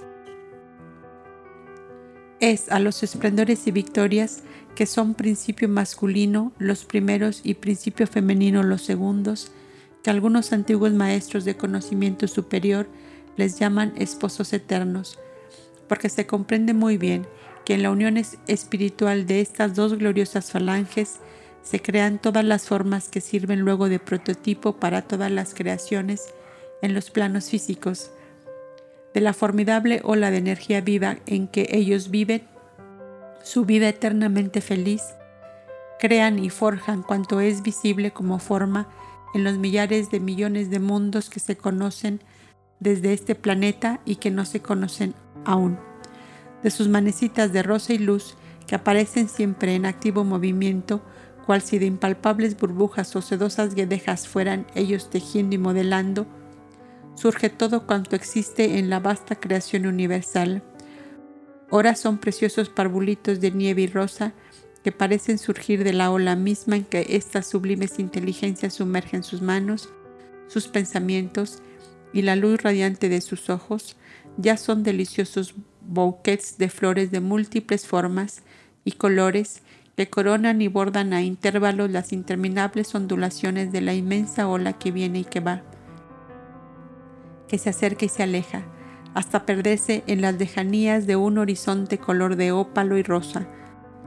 Ya son bandadas de pájaros que como recortes de cristales resplandecientes emergen en momentos dados del seno de la ola, que es como el fecundo seno materno que concibe eternamente lo que le imprimen los sublimes pensamientos de aquellos divinos creadores. Creo que con lo dicho hay para comprender medianamente la capacidad y la vida de estos elevados y puros espíritus.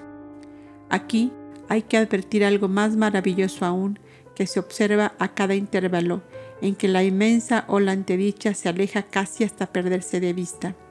Entonces el observador descubre algo así como una inmensa bóveda de una transparencia tan nítida y a la vez resplandeciente que se figura será como el grandioso templo o santuario en que actúan los moradores de la ola mágica. Apenas piensa uno en dicha bóveda, ya está en ella como suspendido sobre nubes impalpables y ve que la bóveda resplandeciente son innumerables velos rizados y sobrepuestos que se estremecen al más ligero soplo y que ostentan colores de indescriptible belleza. Y aún antes de que la inteligencia interrogue, unas manecitas como hechas de lirios y de rosas apartan graciosamente los velos y por el resquicio entreabierto el observador contempla una selva luminosa hasta causar deslumbramientos, pero una selva o bosque formado de óvalos de un tamaño mayor que el de un hombre de alta estatura.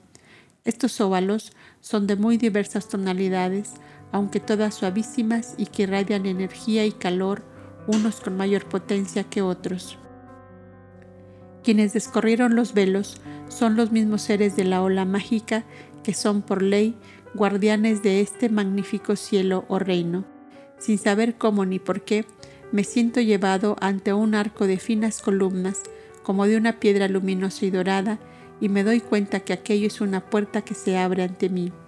Uno de aquellos óvalos de color rosa dorado está al alcance de mi mano y en él comienza a diseñarse una silueta como si fuera yo mismo que me miro en el fondo transparente de un espejo de oro.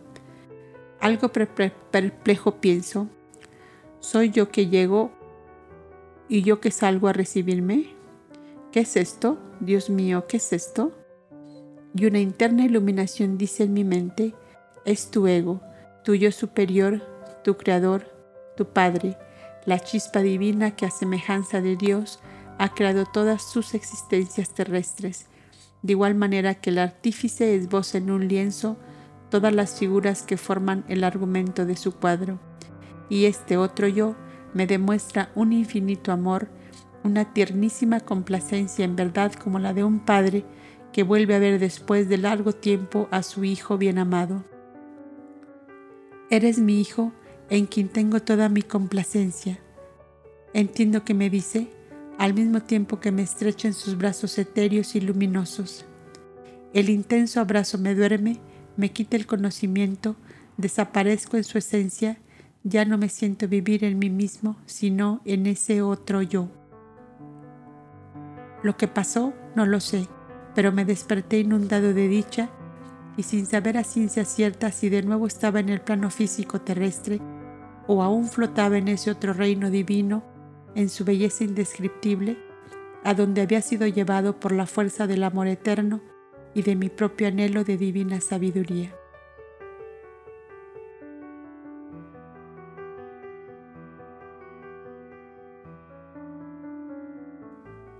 El niño clarividente. La lectura de este pasaje del maestro Antulio tuvo la fuerza de sumergir en las profundas quietudes del éxtasis a todos los esenios que la escuchaban. Y a Yasua mismo, que momento a momento se iba despertando la conciencia propia de esa hora solemne de su vida de Mesías, instructor de humanidades y semidesprendido de su pequeña urna material de pocos años, murmuró con una voz apenas perceptible. Basta, basta, basta. No resiste más mi débil naturaleza física. Tres días de olvido, de aire puro y de sol ardiente, me darán nueva vida y energía para continuar escuchando y cayó en un sueño profundo del que despertó al caer la tarde y lo primero que vio fue a Miriam, su dulce madre, que hilaba un copo de blanca lana. Dormido, le habían llevado los eseños a su lecho en la alcoba de su madre, recomendándole encarecidamente no despertarle ni, ni producir ruido alguno hasta que el niño de por sí volviera a su vida habitual.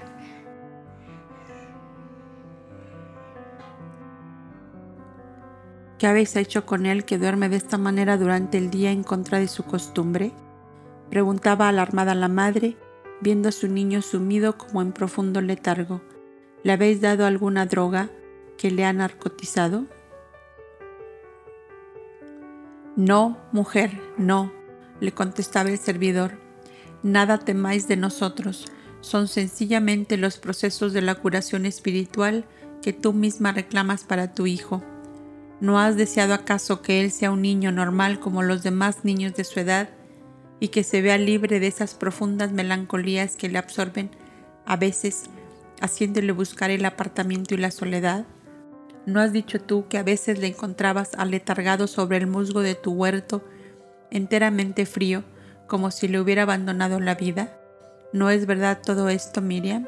Sí, es verdad, completamente verdad, respondió ella pues entonces, mujer, debes comprender que toda curación exige un proceso, un método, después del cual el enfermo recobra su fuerza vital y sus energías con todo el dominio de sus facultades.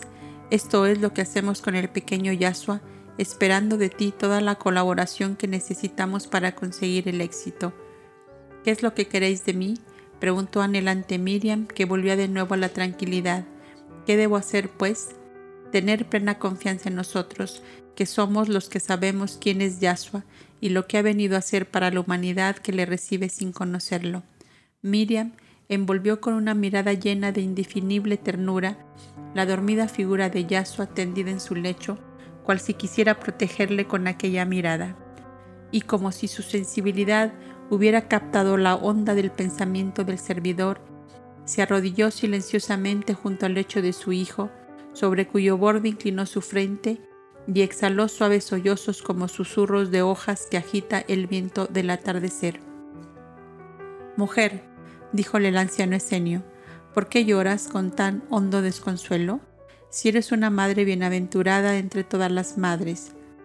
Parece que una voz interior me hubiera dicho en este instante que mi hijo será el varón de dolores que predijo el profeta y blanco de todas las contradicciones de los hombres. Y si así fuera, mujer, él necesitaba una madre para bajar a la tierra. ¿Estás acaso pesarosa de haber sido tú la elegida? No, eso no, jamás. Si su vida ha de ser como un encadenamiento de muertes lentas y terriblemente dolorosas, todas esas muertes quiero sufrirlas yo a su lado durante toda mi vida. Mas, comprended siquiera que debe serme permitido el desahogo del llanto en este instante que mi propio corazón me anuncia lo que él debe padecer.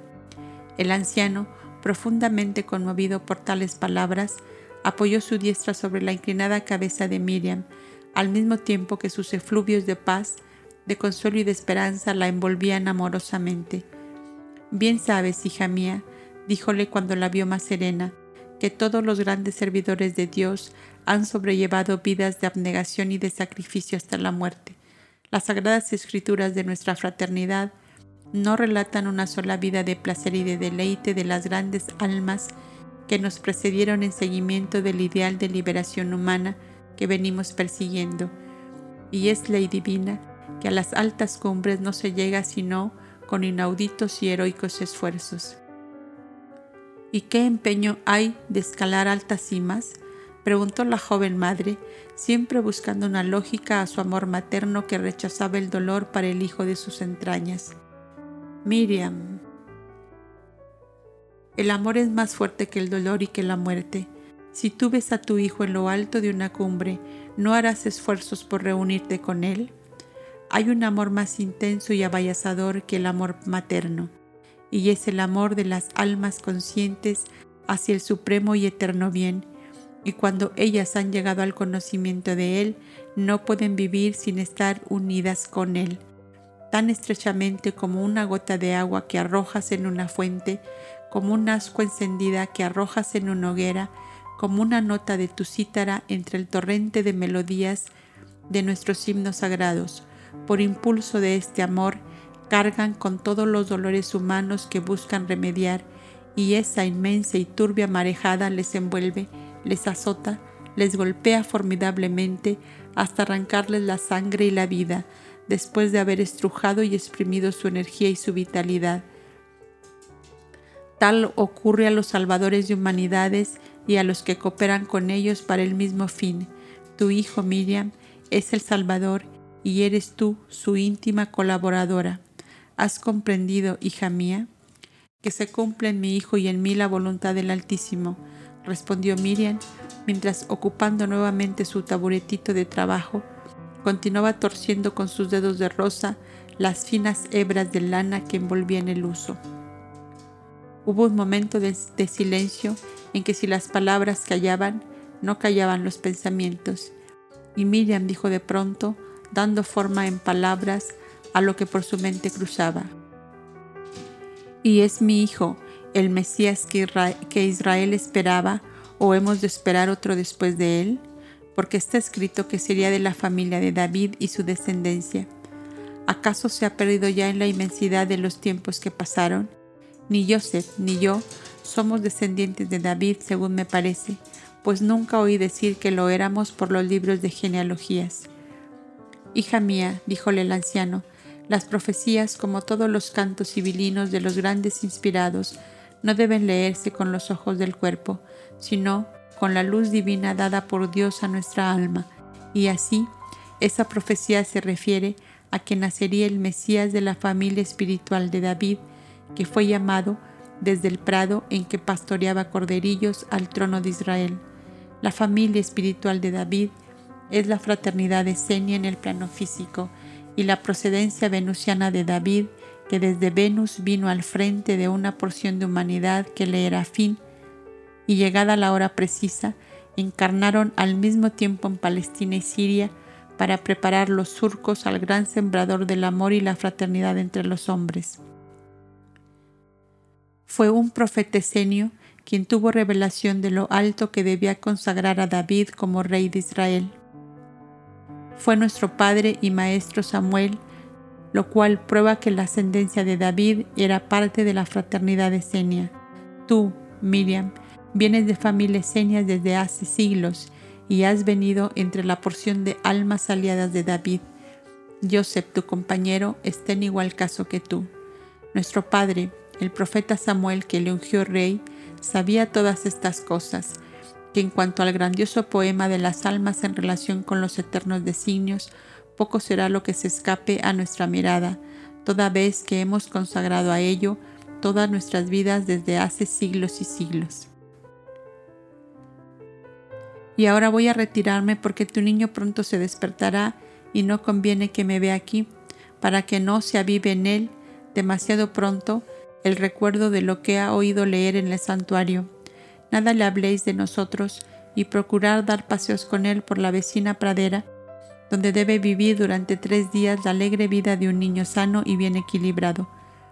Déjale correr, jugar, mojarse en el arroyuelo y trepar a los árboles a buscar nidos.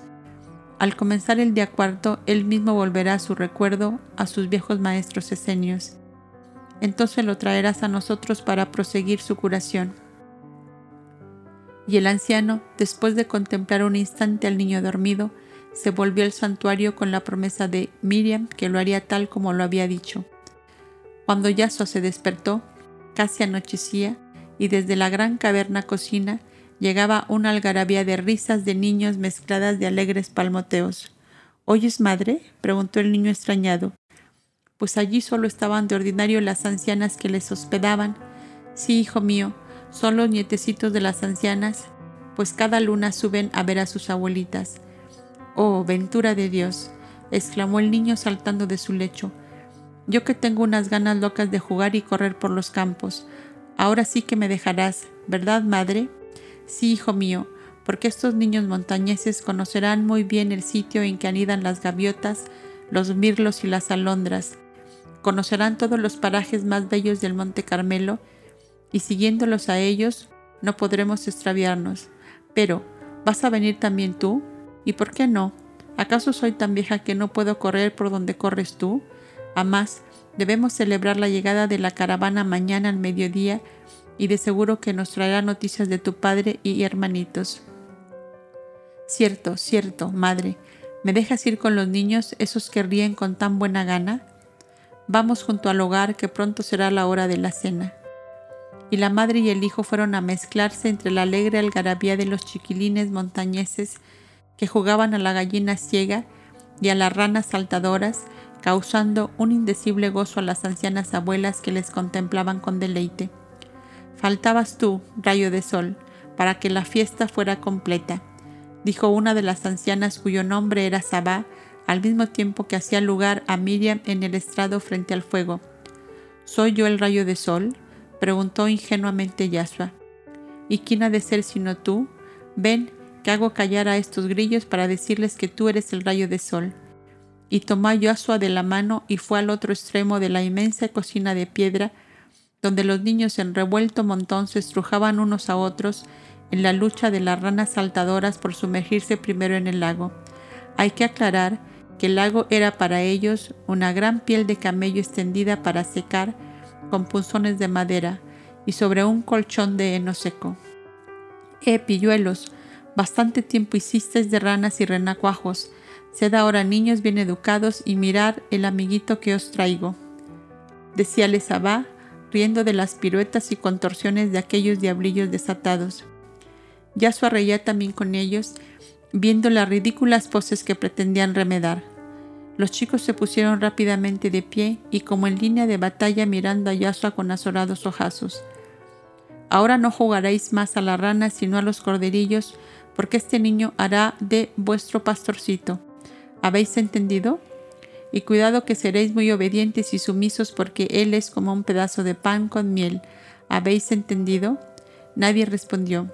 Madre Sabá, dijo Yasua, los niños se ponen tristes porque les interrumpo su juego. Eran tan divertidas esas ranas despatarradas. De modo que también tú, mi lucero, quieres ser un renacuajo saltarín. Yo soy niño como ellos, ¿Por qué de ser yo el amo y ellos han de obedecerme? Déjale, madre Sabá, interrumpió Miriam, que se mezcle con el juego de los otros niños, que así lo ha mandado el servidor para fortificar a mi niño que está algo debilitado. Ah, bien, bien, que no se hable más. Jugad pues a las ranas y a los renacuajos, con tal que no os causéis daño alguno, asintió la anciana. Y he aquí a Yahshua, Mesías Salvador de la humanidad, mezclado a una decena de chicuelos de las serranías del Monte Carmelo, en confuso enjambre de caritas sonrientes y manecitas tostadas a la espera de la cena, en las alegres correrías por montañas y valles durante el día, a la busca de flores y de nidos, la alegría de Yahshua iba subiendo de tono, dando a su hermoso semblante tonalidades de la energía y la vitalidad. Dos días permanecieron en la caverna de las abuelas los niños montañeses, hasta que la familia se los llevó a sus respectivos hogares. Yasua les vio alejarse con pena. Una chiquilina de ocho años sintió en su alma la tristeza del niño y volviéndose junto a él le dijo, Yasua, si te quedas más tiempo aquí, vendremos mi hermanito Mateo y yo a hacerte compañía. No sé hasta cuándo nos quedaremos aquí, pero si venís pronto me encontraréis. Venid, me quedo tan solo. Mateo, gritó la niña al grupo parlanchín que ya emprendía la marcha montaña abajo. Un niño de diez años se apartó del grupo para contestarle. ¿Qué hay, Mirina? Yasua se queda triste porque nos vamos. ¿Qué hacemos? Pues no irnos, contestaba resueltamente Mateo. Pero el tío no querrá dejarnos. Alegaba tímidamente la niña a quien llamaban Mirina, diminuto de Miriam. Probemos. Y Mateo corrió a la gran cocina de piedra de donde sacó medio arrastras a la abuela Sabá, a la cual convenció de que solicitara el permiso para quedar por otros días junto a Yasua. La anciana, que estaba enamorada del rayo de sol, como llamaba al niño, apenas se enteró de que él así lo quería, consiguió con facilidad el deseado permiso, y Mateo y Mirina quedaron en la caverna de las ancianas esenias del Monte Carmelo por unos días más eterna ley de las atracciones y de las afinidades de las almas, fue uno de los cronistas del Cristo con el nombre de Mateo el Evangelista. Mirina fue algo más tarde la triste y llorosa viuda, aquella que encontró a Yasua siguiendo el cortejo fúnebre de su hijo adolescente que llevaban a enterrar en un viejo sepulcro de las cercanías. Mujer, no llores, que tu hijo no es muerto, sino que él duerme y yo le despertaré. ¿Eres tú, Mirina? Y dando de su propia vitalidad al yacente cuerpo inmóvil por agotamiento de vida, le hacía salir de su féretro rebosante de energía y de salud. Veía abrazarse el hijo a la madre en medio del estupor de los presentes.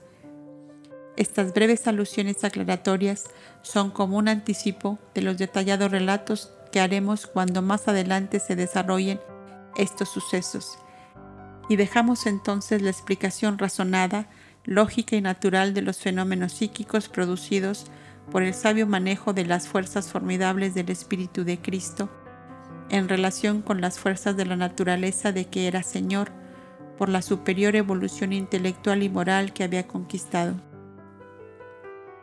Al, amanecer del día cuarto del descanso de Yahshua, apenas abrió los ojos, dijo a su madre que con tierna solicitud preparaba sus ropas para levantarse. ¿Qué habrán hecho mis maestros en tantos días que no les he visto? Hijo mío, la vida de ellos contigo o sin ti es siempre la misma, meditación, trabajo y estudio, le contestó Miriam, que ya esperaba estos recuerdos del niño. Querría volverles a ver este día. ¿Me llevarás? ¿Ya estás cansado de Mateo y Mirina? Yo no me canso nunca, madre, de los compañeros buenos, pero ellos iban hoy de madrugada a la aldea con la abuelita Sabá a comprar provisiones y tres asnillos para que pasemos por las praderas. Anoche me contaron en secreto, porque Sabá quiere darnos una sorpresa a ti y a mí. Pobre abuela Sabá con su sorpresa frustrada. Y Yasua reía alegremente.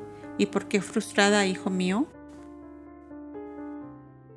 Pues porque la sabemos antes que llegue. Y ahora mismo, Cuando vamos al hogar, le diré que todo su secreto lo desparramó el viento. No, hijo mío, no hagas eso. Déjala con su alegría de sorprendernos con los asnillos.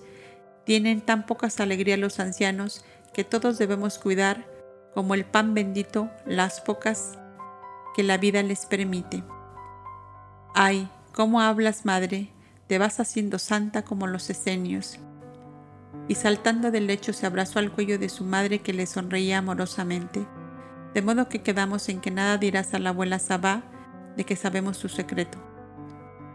Qué duro es que no se me escape, madre, la cara que pondría la abuela Sabá cuando yo le dijera, ¿me enseñas, abuela, los asnillos que compraste en la aldea?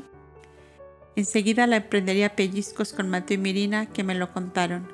Pues sabiendo todo eso debes callar, decíale Miriam ayudándolo a vestir de pronto el niño olvidó sus pensamientos de niño y dijo, yo jugando y riendo, y el Dios de los profetas esperando mi plegaria para comenzar el nuevo día. Y se arrodilló sobre el pavimento con las manos cruzadas sobre el pecho y cerrando los ojos para que el alma se elevara con intensa adoración al infinito, sus labios comenzaron a murmurar el salmo de la adoración.